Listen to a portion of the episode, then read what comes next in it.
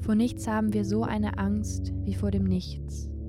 Die Leerzeichen des Tages verdecken wir mit Bild, Information und Meinung.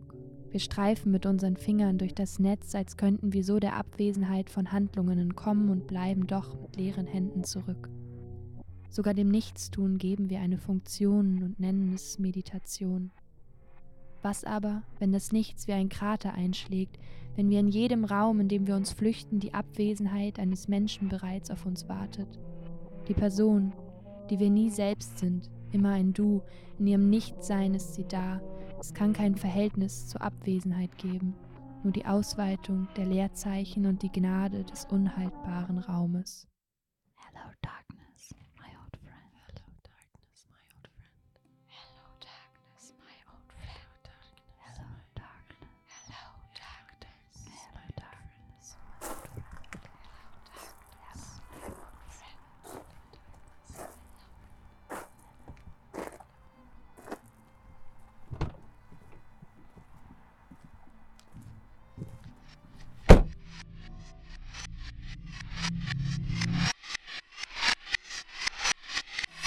Was, wenn wir die Toten nicht nur als unsere Toten betrachten, sondern als unsere Zukunft, unser zukünftiges Selbst und symmetrisch dazu die Gegenwart aus der Sicht der Toten?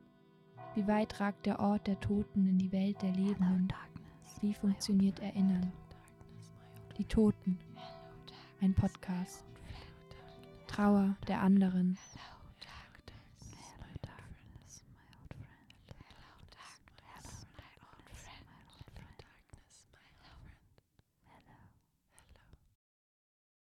In unserer nächsten Folge hat sich Jasmin mal in den Niederlanden umgeschaut. Dort wird am 4. Mai der Opfer von Kriegsverbrechen gedacht, und zwar mit zwei Minuten Stille um 8 Uhr abends. Auf dem Damm in Amsterdam wird mit viel Publikum eine große Zeremonie mit Kranzniederlegung und Gedichten abgehalten, zu der auch immer das Königspaar erscheint. Jasmin hat selbst lange in Amsterdam gelebt. Dieser Tag ist ihr als sehr besonderes Ritual in Erinnerung geblieben und darum hat sie sich überlegt, ob auch wir vielleicht Inspirationen aus diesem Ritual ziehen können. Für eine neue Art des öffentlichen Trauerns, auch um die Corona-Toten. Deshalb ist sie nach Amsterdam gefahren und hat ihre niederländischen Freundinnen gefragt, was der 4. Mai ihnen bedeutet und wie sie damit umgehen. Jasmins erster Gesprächspartner ist Misha. Er ist Naturwissenschaftler und große Teile seiner Familie sind im Holocaust umgekommen.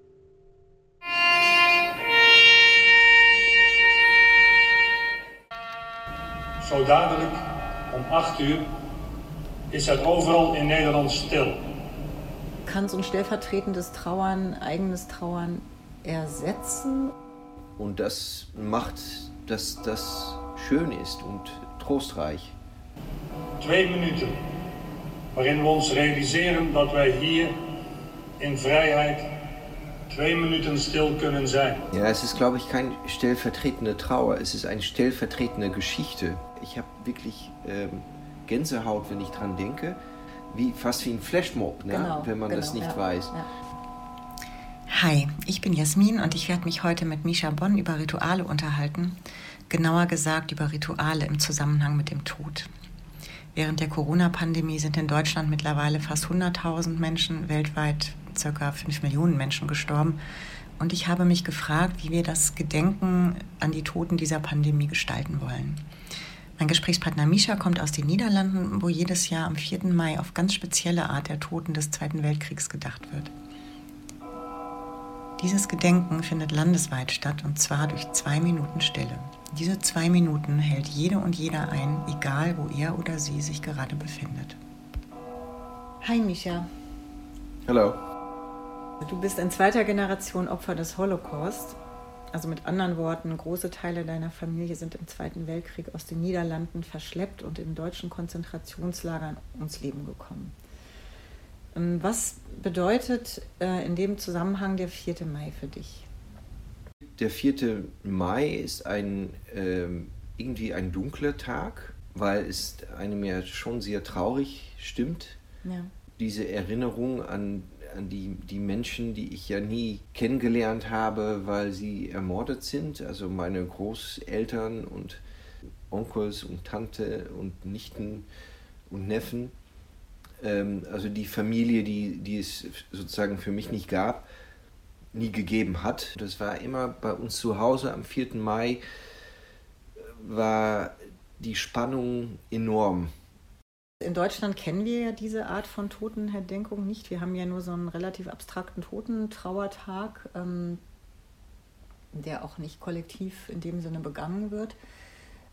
Das sind ja diese zwei Minuten Stille. Genau. Also ich habe das dann nachher auch, als ich alleine gelebt habe, auch immer noch praktiziert. Praktiziert. Habe es dann einmal, weiß ich noch genau, ähm, dann habe ich in, in Leiden an der Uni gearbeitet und musste mit dem Zug zurück nach Amsterdam und der Zug fuhr nicht pünktlich äh, und habe dann ähm, den, den Punkt verpasst, zu Hause zu sein und war dann um 8 im Bahnhof, also Hauptbahnhof Amsterdam. Ja. Ähm, und da ist dann tatsächlich, ähm, das war ganz ähm, schön und ich, ich habe wirklich ähm, Gänsehaut, wenn ich dran denke, ähm, dass um 8 hat alles aufgehört. Also Leute haben nicht mehr gelaufen, die Züge haben nicht mehr gefahren, es war einfach leise wie, fast wie ein Flashmob, ne? genau, wenn man genau, das nicht ja, weiß. Ja. Also dieses, dieser 4. Mai ist tatsächlich ein kollektives Erlebnis. Ja, also so das ist wirklich für alle. Okay, ähm, diese Feierlichkeiten werden am Damm eingeläutet äh, mit diesen zwei Minuten Stille, die äh, im ganzen Land wirklich kollektiv, ich weiß es aus eigener Erfahrung, äh, sogar am Arbeitsplatz äh, ähm, in Acht genommen werden. Und danach gibt es also eine relativ äh, formelle Feierlichkeiten, ritualisiert, äh, wird ein Gedicht vorgetragen und dann kommen diese Interviews von Betroffenen, von ähm, ja, alten Zeitzeugen, äh, die oft auch unter Mithilfe ihrer äh, Enkelkinder zum Teil ähm, Interviews oder Gespräche geführt haben und die werden öffentlich gezeigt. Genau. Und ähm, da möchte ich jetzt von dir wissen, das ist ja eigentlich ein stellvertretendes Trauern. Äh, was bedeutet dir das? Wie hilft dir das? Ähm, kann so ein stellvertretendes Trauern, eigenes Trauern ersetzen? Ja, es ist, glaube ich, kein stellvertretende Trauer, es ist eine stellvertretende Geschichte. Jeder, jedes äh, Individu, das das überlebt hat oder das nicht überlebt hat, hat natürlich ja. seine eigene Geschichte ähm, aber man erkennt, erkennt dann schon wieder bestimmte Aspekte, die einem persönlich auch berühren. Und das macht, dass das schön ist und trostreich. Ähm, würdest du dir wünschen, dass deine persönliche Geschichte gezeigt würde oder reicht dir das aus, dass die Geschichte anderer dort erzählt wird? Ist es so, also da stellt sich jetzt nicht die Frage, warum die, warum nicht wir, warum nicht ich? mit diesem Erinnern. Ist das etwas, das irgendeine Rolle spielt? Nein, über, also für mich überhaupt nicht. Mhm. Und ich glaube eigentlich auch für keiner ja. ist das der Fall. Ähm, ich glaube. Ähm, also das kollektive Erinnern steht über dem individuellen genau. Erinnern in diesem Fall. Genau. Oder, oder, wie kann man sagen, verstärkt sich das? Nee, ich würde, ich würde schon sagen, wir sind. Wir teilen diese Schmerz. In dem Moment teilen wir diese Schmerz. Und ähm, das wird dann hervorgehoben anhand ein Beisp eines Beispiels. Aber ja. das ist ja unsere gemeinsame Schmerz, die dort ähm, dargestellt wird, ja. Ja. Offen, offengelegt wird. Jetzt im Hinblick auf die Corona-Toten, dieses tägliche Erinnern hat man abgeschafft. Mhm. Dafür wird es Gründe geben ähm, die wir jetzt hier nicht erörtern wollen. Ich wollte dich nur fragen, kannst du dir vorstellen, dass es auch ein zu viel an Erinnern geben ja. könnte für dich persönlich? Absolut, absolut. Also ich, ich, ähm, ich würde, ich, ich wäre ungern ähm, jeden Tag an der, an der Holocaust erinnert worden. Also ja, ja. ich glaube, also einmal im Jahr ist ein guter ja, könntest du dir das für die Corona-Toten auch vorstellen, ja, dass klar. man so eine Art Gedenktag weltweit einrichtet? Ja, könnte ich mich gut vorstellen. Mhm.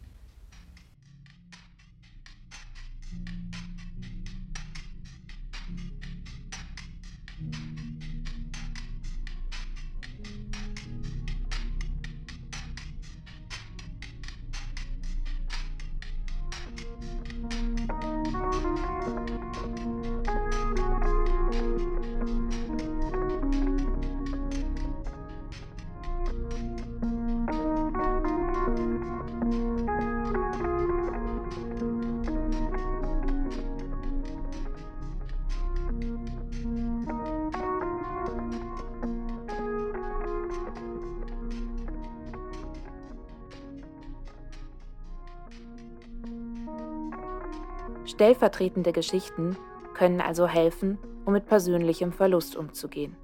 Doch es zeigt sich im Interview mit Mishas Bruder Daniel, dass er mit diesem Tag ganz anders umgeht.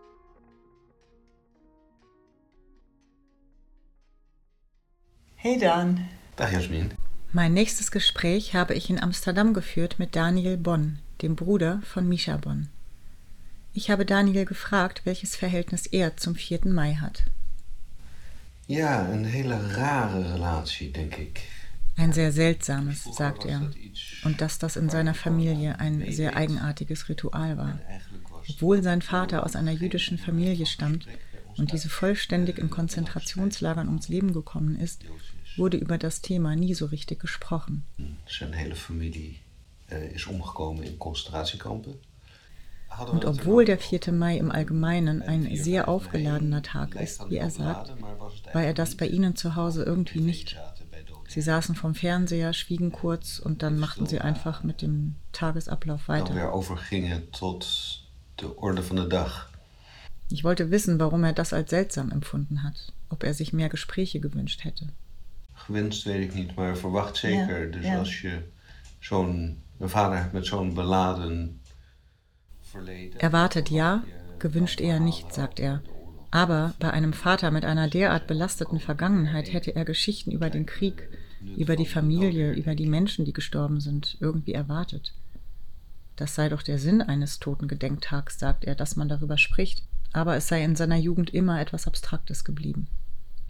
En dit was, dit, het is altijd iets heel abstracts gebleven toen ik klein was.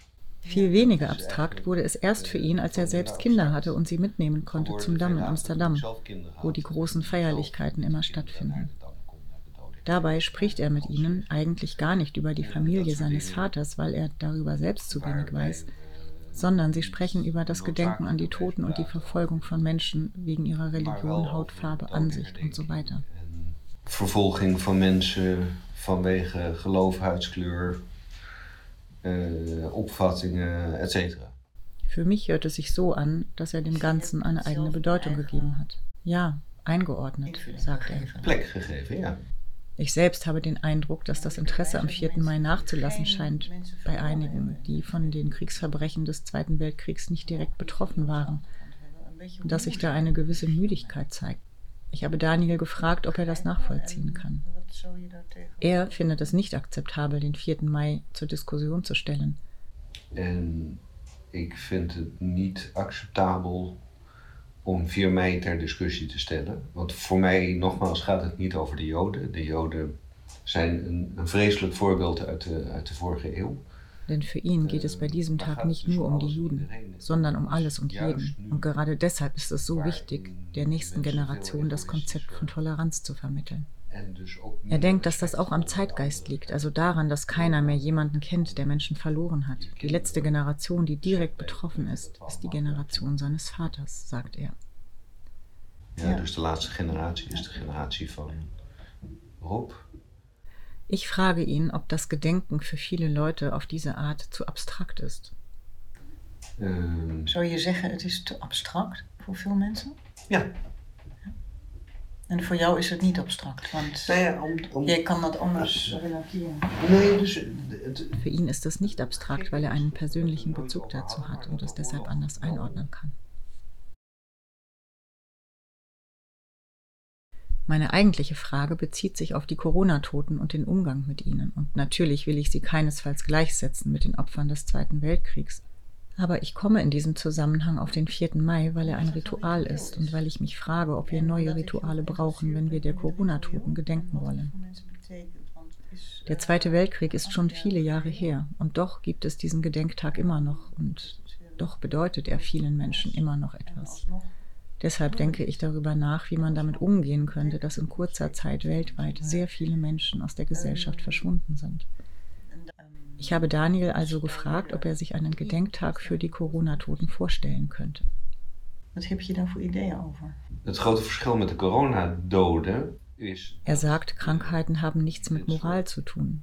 Und der 4. Mai dreht sich ja um Moral, um das Bewusstsein, dass man Menschen nicht verfolgen und ermorden darf. Ich habe keine Moral für die Corona-Doden. Was die Corona-Toten betrifft, sieht er da den Unterschied zu den Toten anderer Krankheiten nicht so sehr. Es sterben ja viel mehr Menschen jedes Jahr an Herzversagen oder Krebs. Und an diese Menschen erinnert man sich privat, nicht öffentlich. Deshalb ergibt ein extra Gedenktag für ihn keinen Sinn. herdenken we allemaal zelf persoonlijk. En daar hebben we geen speciale dag voor nodig, denk ik. Ich habe ihn gefragt, ob er sich dann einen allgemeineren Totengedenktag vorstellen könnte. In etwa wie den Dia de Muertos, den Tag der Toten in Mexiko. Zoals in Mexiko hebben ze de Dia de Muertos. Das Ritual findet er ganz toll, sagt er, denn es macht uns auch unsere eigene Sterblichkeit bewusst. Wir neigen dazu, die zu vergessen. Want het uh, overtuigt je ook van je eigen sterfelijkheid. Dat vergeten we wel eens. Aber einen besonderen Tag braucht er dafür persönlich nicht. Voor mijzelf denk ik dat ik niet een speciale dag voor nodig heb.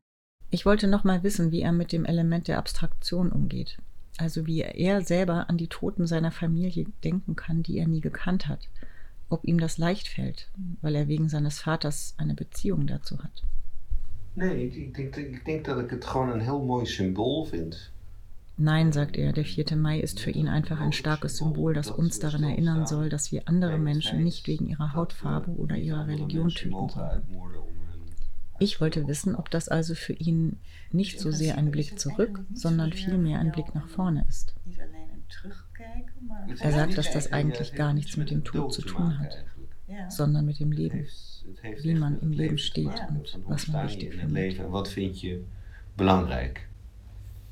Dat vind ik een heel mooi slotwoord. Ja. Hartstikke bedankt. Okay. Ja.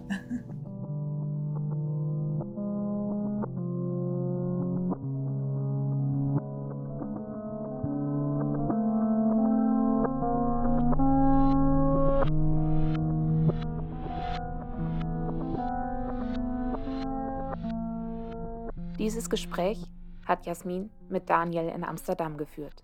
Interessant, dass die beiden Brüder dem 4. Mai eine so unterschiedliche Gewichtung geben, obwohl sie mit genau demselben Ritual aufgewachsen sind. Und Daniel hat schon recht, so ein Gedenktag an die Opfer von Kriegsverbrechen lässt sich thematisch nicht wirklich vermischen mit dem Gedenken an Tote einer Pandemie. Aber was bedeutet der Tag den Menschen, deren Familien im Krieg niemanden verloren haben? Deshalb hat Jasmin ihre Freunde Ed und Sarah in ihrem Landhaus in der Nähe von Utrecht besucht. Ed ist Anwalt und überzeugter Nihilist. Sarah ist als Diplomatentochter viel herumgekommen und hat ihre ganz eigenen Erfahrungen mit dem 4. Mai.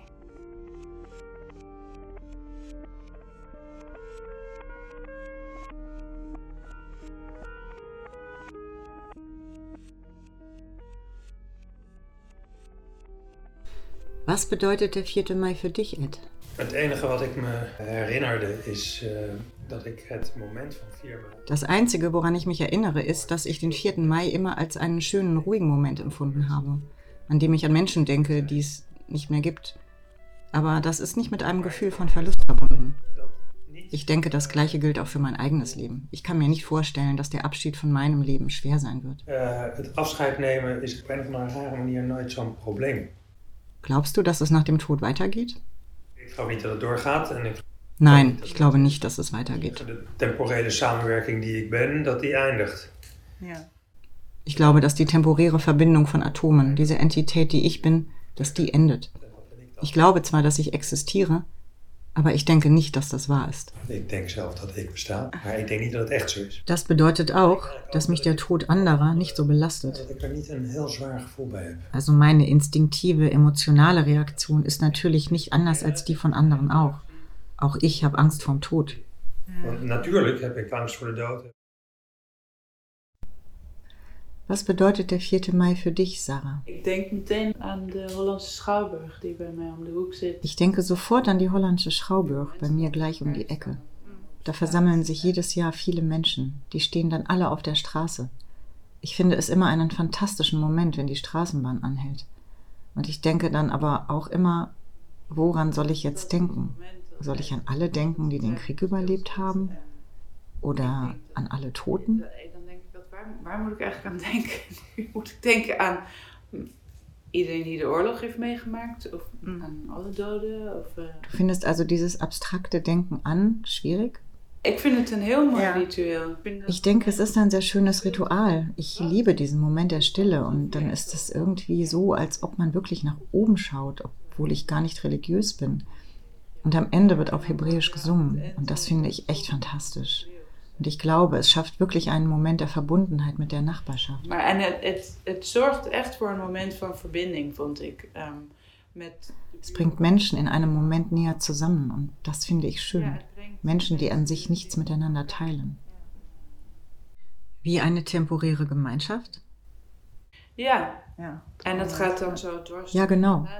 Und das ist auch generationsübergreifend, denn die Kinder stehen auch mit dabei. Ich bin nooit naartoe geweest. Nee? Ich war nie da. Weil du sowieso nicht an den Tod als Konzept glaubst? Nun ja, der Tod ist, naja. Aber wenn du sagst, du bist eine temporäre Ansammlung von Atomen, dann ist der Tod als Idee eigentlich irrelevant, oder? Du siehst den Tod nicht als Verlust. Ich sehe ihn nicht als Problem. Ich habe Bilder im Kopf von Menschen, die ich gekannt habe, ja. Und ich kann mir die Trauer über den Verlust eines Menschen vorstellen, der im Krieg oder in einem Konzentrationslager umgekommen ist.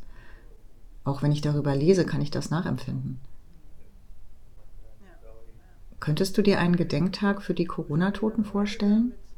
Was wäre, wenn du jemanden gekannt hättest, der oder die an Corona gestorben ist? Ich, ich denke nicht, dass Dodenherdenking für ein Ding ist. Hm. Ich glaube nicht, dass der Totengedenktag für eine einzelne Sache gelten muss. Warum sollte man also für jeden Anlass einzeln sowas einrichten? Ich glaube, dass am 4. Mai auch nicht mehr nur der Toten des Zweiten Weltkriegs gedacht wird, sondern der Toten im Allgemeinen. Weil man es zwar für ein sehr schönes Ritual hielt, aber weil die Begeisterung für das Gedenken an die Toten des Zweiten Weltkriegs bei den Kindern, die das nicht erlebt hatten, nachzulassen drohte. Das hat man geändert. Der 4. Mai ist jetzt ein Gedenktag für alle Niederländer, die in irgendeinem ja, Krieg gestorben sind. Toen zei dat het is een moment voor uh, bedenken van iedereen die gesneuveld is.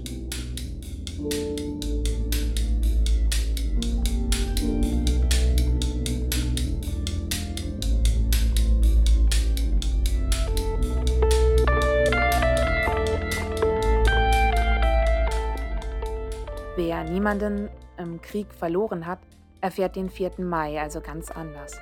Für Sarah geht es vor allem um das Gefühl von Gemeinschaft. Ed bedeutet der Tag gar nichts. Etwas ernüchtert fuhr Jasmin zurück nach Amsterdam. Dort war sie mit ihren Freunden Klaatje und Olivier und ihren Kindern Kai, Markus und Roxanne zum Mittagessen verabredet. Misha und seine Tochter Noah waren auch dabei. Klaatje ist Journalistin, Olivier arbeitet als Psychiater. Beide haben, genau wie Ed und Sarah, niemanden im Zweiten Weltkrieg oder in irgendeinem anderen der Kriege danach verloren. Jasmin interessiert heute vor allem die Meinung der Kinder. Was bedeutet ihnen der 4. Mai?